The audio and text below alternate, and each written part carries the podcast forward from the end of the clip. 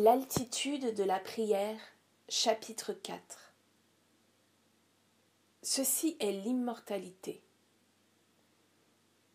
La vie, la vraie vie, est vécue en conscience, dans le lieu secret au-dedans de nous.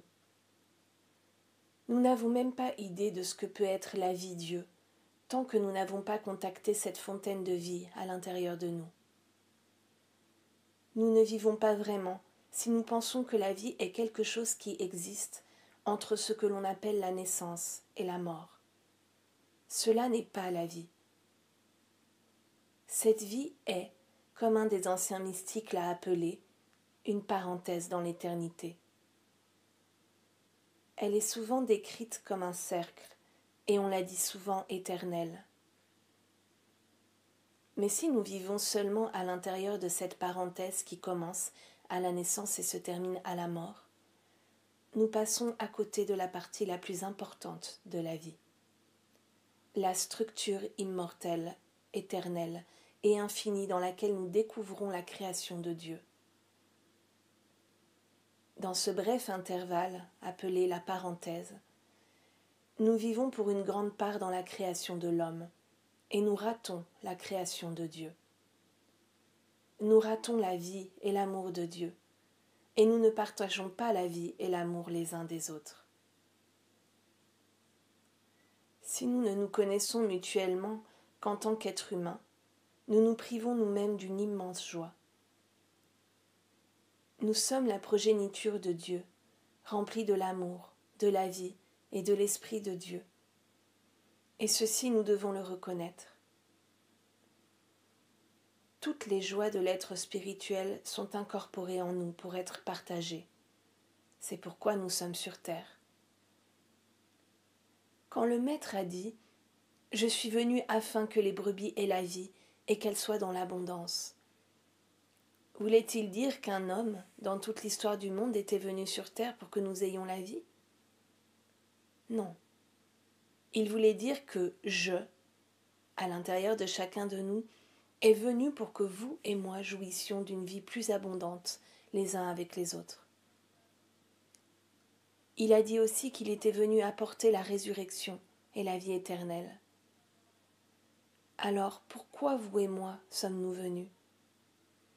Ne serait-ce pas un triste commentaire sur Dieu si l'un d'entre nous était ici pour apporter la joie, la paix, la santé et la liberté au monde?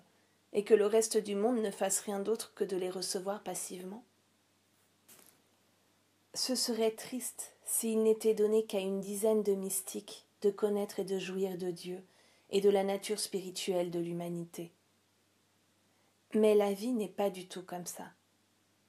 Elle apparaît comme ça seulement parce que nous avons limité la vie en portant notre attention sur les vétilles de la vie.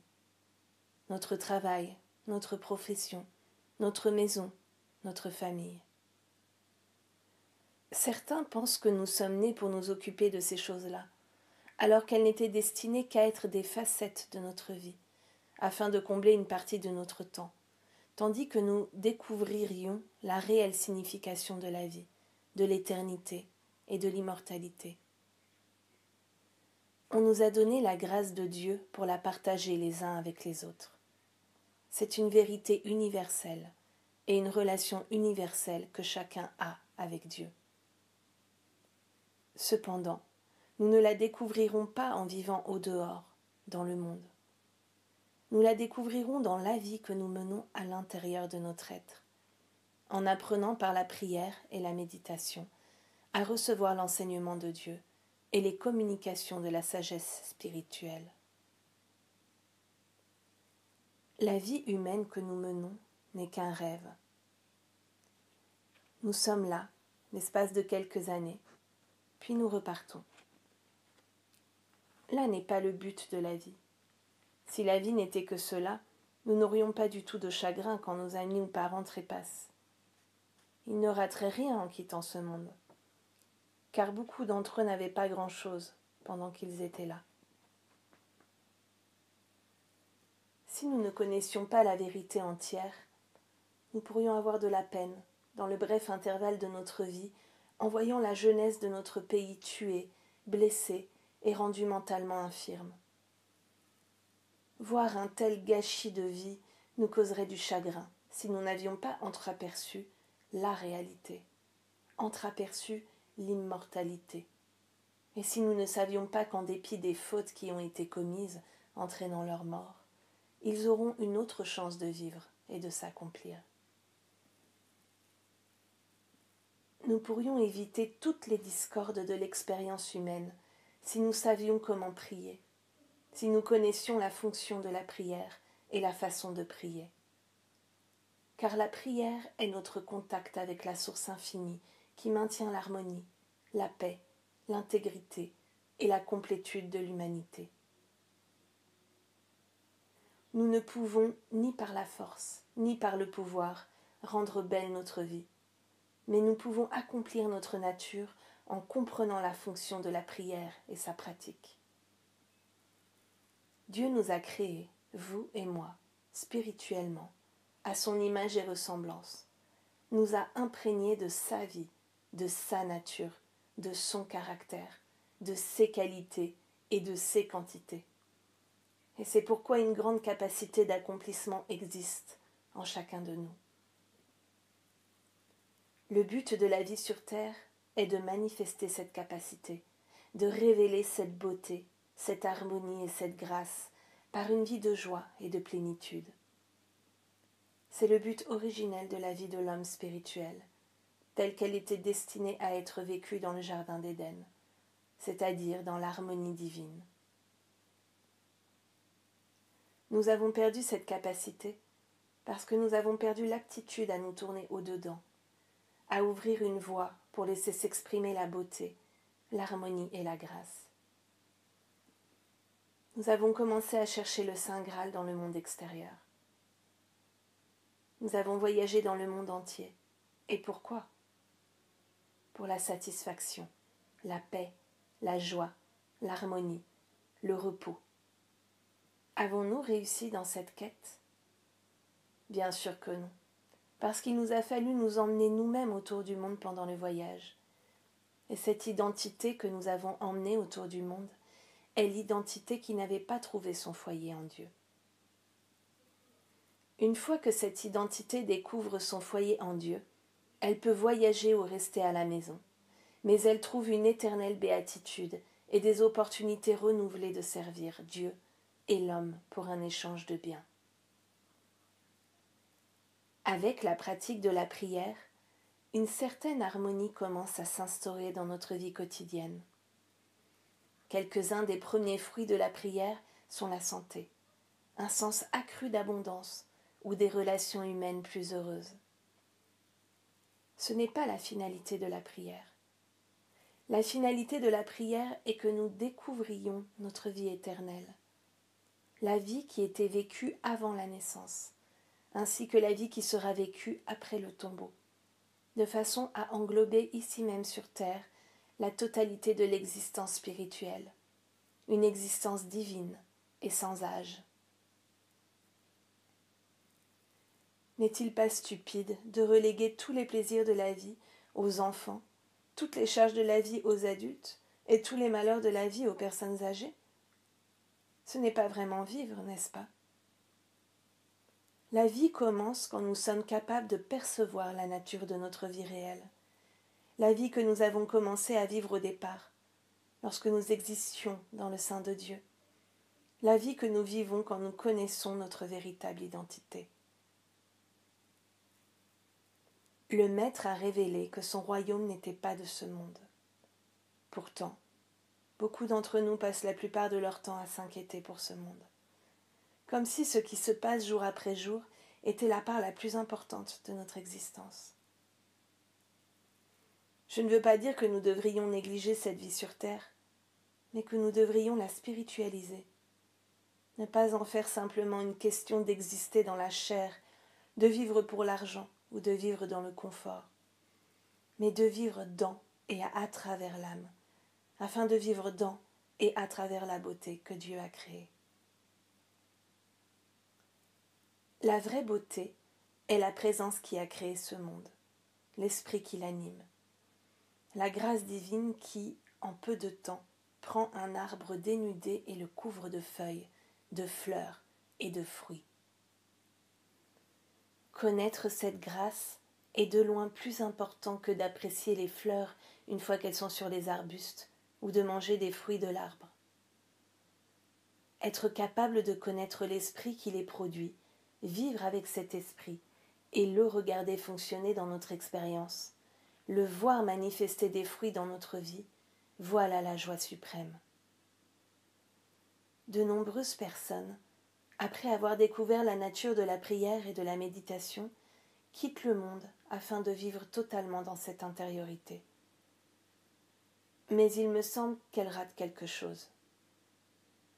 Dans mes méditations et mes périodes de solitude, je vois les forces qui opèrent derrière le monde, qui font que vous et moi sommes ce que nous sommes, et que la nature est ce qu'elle est. Mais ensuite, j'aime aussi aller à l'extérieur apprécier les fruits de ces forces invisibles. La vie de prière et de méditation apporte dans notre vie extérieure une capacité à vivre bien plus grande que jamais auparavant. Car maintenant, nous ne vivons pas avec cette part de nous-mêmes qui est mortelle. Nous vivons désormais avec la totalité de nous-mêmes, l'esprit, l'âme et la conscience. Et c'est là que réside la joie. La plupart d'entre vous ne voient de moi qu'un costume et une chemise blanche. Mais ce n'est pas du tout ce que je suis. J'ai vraiment une vie. Pas une vie qui a commencé avec la naissance et se terminera dans la tombe. Cela n'est pas du tout ma vie. C'est simplement la manière dont je passe quelques décades dans la totalité de ma vie. Mais j'ai une vie qui est ancrée dans l'éternité, qui a commencé bien avant ma naissance et s'épanouira davantage après mon départ qu'elle ne l'a fait au cours des années qui l'ont précédée. C'est une vie de joie qui ne dépend pas de la quantité d'argent que j'ai en poche, car elle était là quand il n'y avait pas d'argent dans ma poche, et elle serait là s'il n'y avait pas d'argent maintenant. C'est une joie qui a sa source non seulement dans le fait que je sais qui je suis, mais aussi dans le fait que je sais qui vous êtes. Il y a un vous que j'ai rencontré au-dedans de moi. Il y a un vous avec lequel j'adore être. Il y a un vous pour la rencontre duquel j'ai voyagé partout dans le monde. C'est le vous que Dieu a fait à son image et ressemblance, et c'est un vous qui existait avant votre naissance. C'est un vous que non seulement je connais, mais que je continuerai à connaître lorsque vous ne serez plus sur cette terre, parce que je ne vous perdrai pas de vue si vous décidiez, ou si je décidais de quitter cette phase de vie. Avant qu'Abraham fût, je suis. C'est vrai de moi, c'est vrai de vous. Vous avez forcément un intérêt à vous connaître vous-même, tel que vous avez existé en Dieu, et que vous continuerez d'exister en Dieu à tout jamais.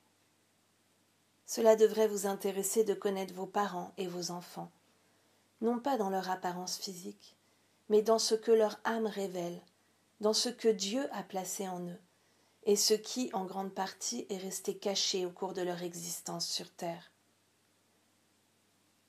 Le fait de lire dans des livres que vous êtes spirituel et que vous êtes l'enfant de Dieu ne me permettrait jamais de le savoir et ne me ferait pas faire votre connaissance ça me donnerait seulement quelques informations sur vous, que je pourrais croire ou pas, et que je ne croirais certainement pas si je jugeais d'après les apparences. Cependant, ayant été spirituellement élevé jusqu'au point où mon Père céleste peut me communiquer la vérité, je vous vois tel que vous êtes, parce que je me suis d'abord vu moi-même. Je me suis vu à l'image et ressemblance de Dieu, je me suis vue en tant qu'être spirituel existant avant ma naissance et vivant encore après ma mort. Et parce que j'ai vu cela, j'ai vu votre identité. C'est seulement alors que j'ai commencé à aimer les gens, à vouloir être avec eux, à voyager pour les rencontrer, à apprendre des choses à leur sujet, à apprendre d'eux et à partager avec eux. L'amour divin l'amour spirituel et la compréhension ne peuvent entrer dans notre cœur que lorsque nous avons été élevés si haut que nous discernons la véritable nature les uns des autres.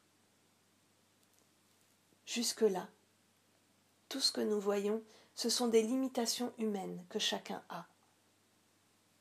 Au moment où en prière et en méditation, nous contemplons la nature du Christ, l'homme spirituel, nous commençons sur terre une vie d'amour spirituel, de partage spirituel et de grâce spirituelle.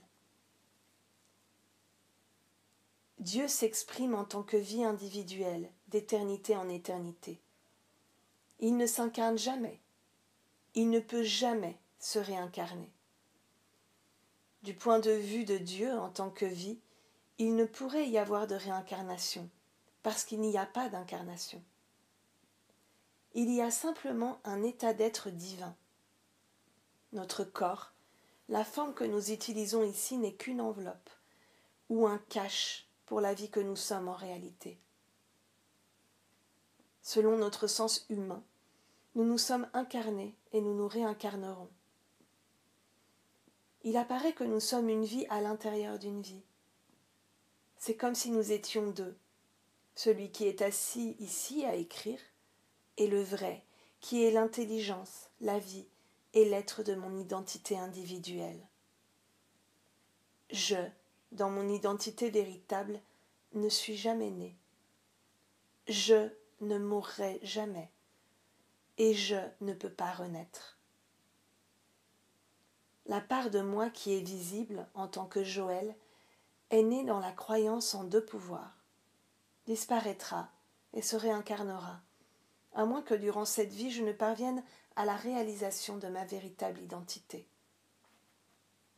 Alors, je n'aurai plus à me réincarner. Cette prétendue vie de Joël continuera à faire semblant, encore et encore, jusqu'à ce qu'il y ait un processus de mourir chaque jour, conduisant à la mort finale du sens personnel.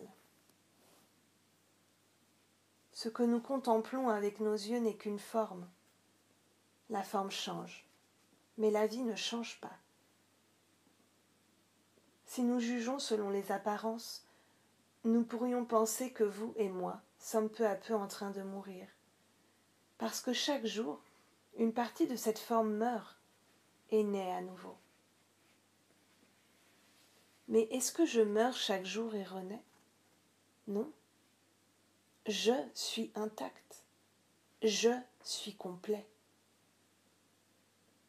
Un jour, chacun de vous devra réaliser ce que je suis en train de vous dire. Je suis je. Je suis ce je suis. Je l'ai toujours été et je le serai toujours. S'il venait un temps où, au lieu de simplement perdre un peu de cette forme jour après jour, la chose entière disparaissait complètement, je serais toujours je. Avec cette perception consciente, il n'y aura aucun besoin pour moi de me réincarner car je serais déjà mort à la croyance que cette forme est moi. Ce corps est seulement l'instrument que j'utilise et avec lequel je me déplace. C'est le véhicule, la forme visible, mais moi-même je ne suis pas dedans.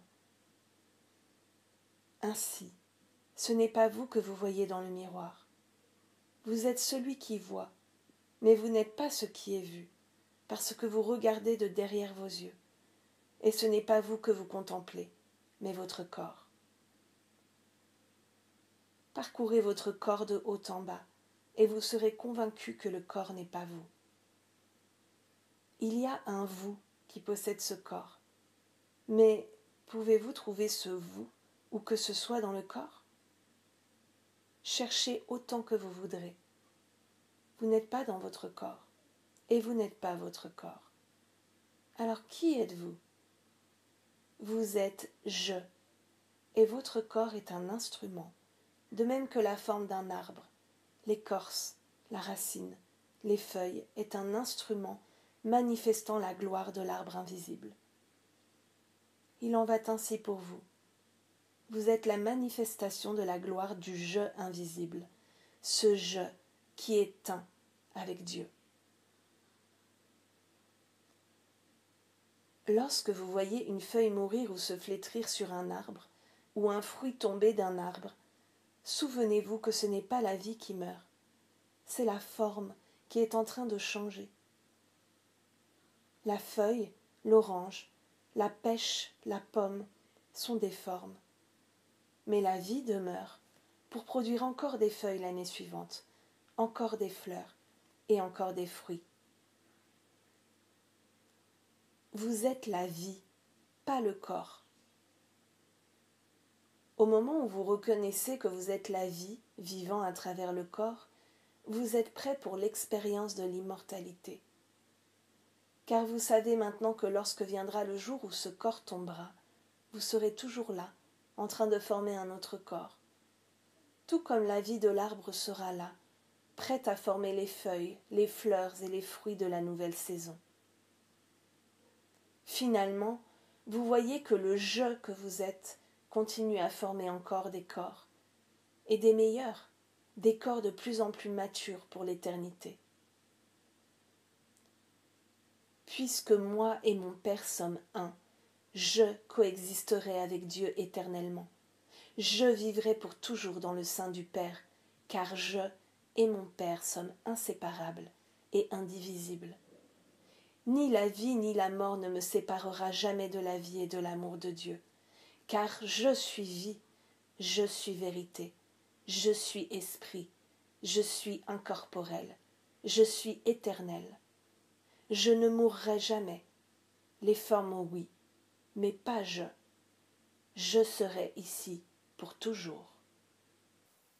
Jusqu'à ce que vous réalisiez cela, vous ne pouvez pas complètement tirer profit de l'enseignement de Jésus, qui est que la vie de Dieu est votre vie. Ceci constitue votre immortalité. Mourir ne garantit pas l'immortalité. L'immortalité est une activité de la vérité dans votre conscience.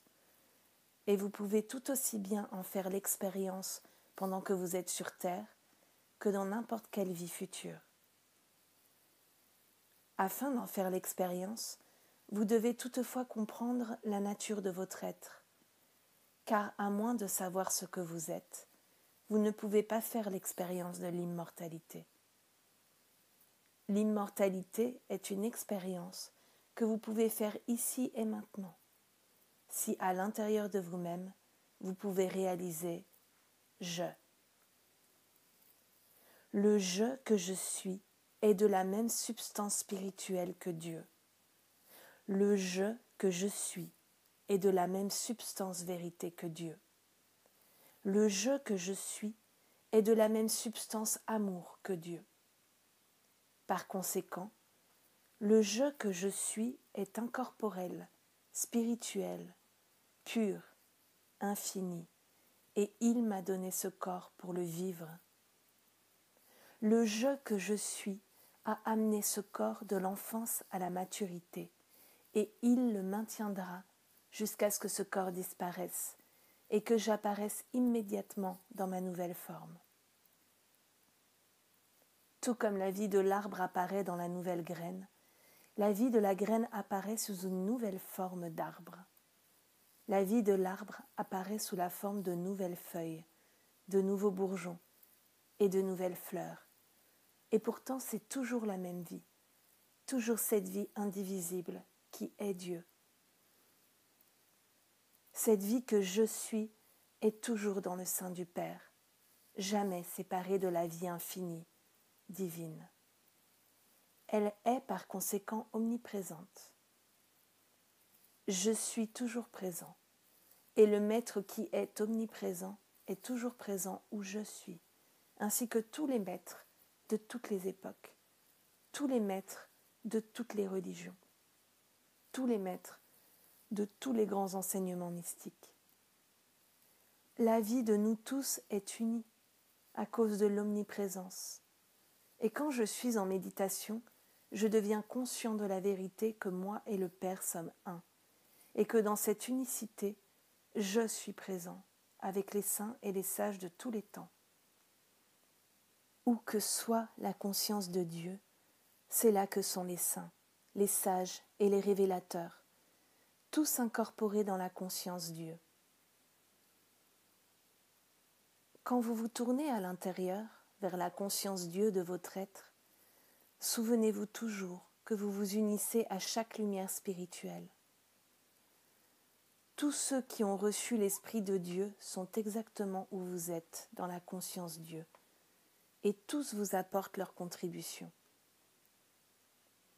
L'omniprésence est ce qu'ils ont démontré, et l'omniprésence est ce que nous cherchons à démontrer à moins de chanter ce mot matin, midi et soir, et de savoir que vous déclarez l'omniprésence de l'Esprit de Dieu en vous, l'omniprésence de la vie divine, vous n'entrez pas vraiment dans l'expérience de votre immortalité. Tant que vous vous occupez des affaires du monde, vous n'avez pas le temps ou l'opportunité de recevoir la révélation de Dieu de lui-même, la révélation de la vérité elle-même au-dedans de vous. Alors apprenez à garder du temps pour une communion intérieure avec l'Esprit de Dieu, qui est toujours à l'intérieur de vous, afin qu'il puisse se révéler à vous et vous donner sa grâce, sa vérité, sa guérison et son influence libératrice. Ta présence est en moi, à l'œuvre, pour me libérer des limitations des sens et des croyances humaines, pour me libérer dans mon identité spirituelle N'attendez pas que l'immortalité vienne plus tard. Si vous n'en faites pas l'expérience, retirez-vous dans une méditation où vous réalisez l'omniprésence de la vie de Dieu en tant que votre vie. Si vous n'y parvenez pas aujourd'hui, allez dormir en paix. Mais souvenez-vous que demain vous aurez une dette envers vous-même. C'est de retourner méditer pour la réalisation de l'omniprésence de la vie de Dieu en tant que votre vie continuez à le faire. Que cela vous prenne un jour, une semaine, un mois ou un an. Continuez jusqu'à ce que le murmure doux et léger vous dise Je ne quitterai jamais, ni ne t'abandonnerai, car je suis venu pour que tu aies la vie éternelle. C'est alors que vous vivrez votre immortalité. Peu vous importera alors de vivre sur ce plan ou sur un autre. Et quand vos amis quitteront ce plan, vous ne serez plus aussi triste. Vous comprendrez qu'ils ont tout simplement lâché une forme de vie particulière pour apparaître dans une autre. La raison pour laquelle nous n'éprouvons pas de tristesse quand naît un enfant est que nous nous cachons à nous-mêmes le fait qu'à chaque naissance viendra aussi un décès. Mais comme cette mort ne se produira que dans le futur, nous refusons de nous en inquiéter. C'est pourquoi nous nous réjouissons de la naissance d'un enfant. C'est seulement quelques années plus tard que nous anticipons son départ et commençons à éprouver les regrets nous aurions aussi bien pu avoir à sa naissance. C'était tout aussi inévitable alors que ça l'est maintenant, et il ne devrait pas y avoir de regrets. Une des choses essentielles sur ce chemin, est de perdre la peur de la mort. Il n'y a qu'une façon de perdre cette peur, c'est d'accepter la déclaration de Paul. Ni la mort ni la vie ne pourra nous séparer de l'amour de Dieu.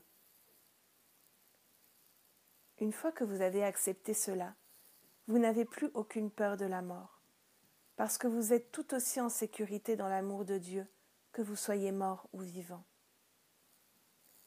Nous ne nions pas le fait qu'il y a finalement une transmission. Pourquoi ne pas commencer à la comprendre, au lieu de la craindre et de la détester, et à reconnaître qu'elle est simplement un changement de lieu, le passage d'une forme de vie à une autre, mais toujours sous le gouvernement de Dieu. Ni la vie ni la mort ne peut nous séparer du gouvernement de Dieu, de l'amour, de l'attention et de la vie de Dieu. Une fois que nous avons cette connaissance consciente, la mort n'a pas d'aiguillon. Et quand la mort a perdu son aiguillon, elle devient elle-même impossible. il n'y a aucun moyen d'empêcher la mort, sauf en cessant de la craindre et en comprenant que dans ce que le monde appelle la vie ou la mort, il y a une unité avec Dieu, avec l'amour et avec la vie. Si vous acceptez vraiment cela, vous ne pourrez jamais croire qu'il viendra un moment où cette relation avec Dieu changera. Par conséquent, dans l'expérience de la vie, l'expérience de la mort, l'expérience avant notre naissance ou l'expérience après notre mort, nous sommes toujours un avec notre source. Cela aussi est une prière. Cela aussi est une contemplation. Il est tout aussi légitime de contempler la mort que de contempler la vie, car aux yeux de Dieu, la vie et la mort sont une. La lumière et l'obscurité sont une. Ici et là sont un. La jeunesse et la vieillesse sont une. Aux yeux de Dieu, nous sommes tous un dans notre identité spirituelle. Mais souvenez-vous, c'est seulement la contemplation qui nous permet de rencontrer Dieu à l'intérieur de notre conscience et de vivre la vie spirituelle, en manifestant ses fruits sous forme de relations plus heureuses, d'une plus grande abondance de ressources tangibles et d'une meilleure santé. Ainsi l'intérieur devient l'extérieur. Le degré de notre unité consciente avec Dieu au-dedans de nous devient le degré d'harmonie manifesté à l'extérieur. Nous vivons une vie immortelle. Ce n'est pas nous qui vivons vraiment notre vie, c'est Dieu qui la vit.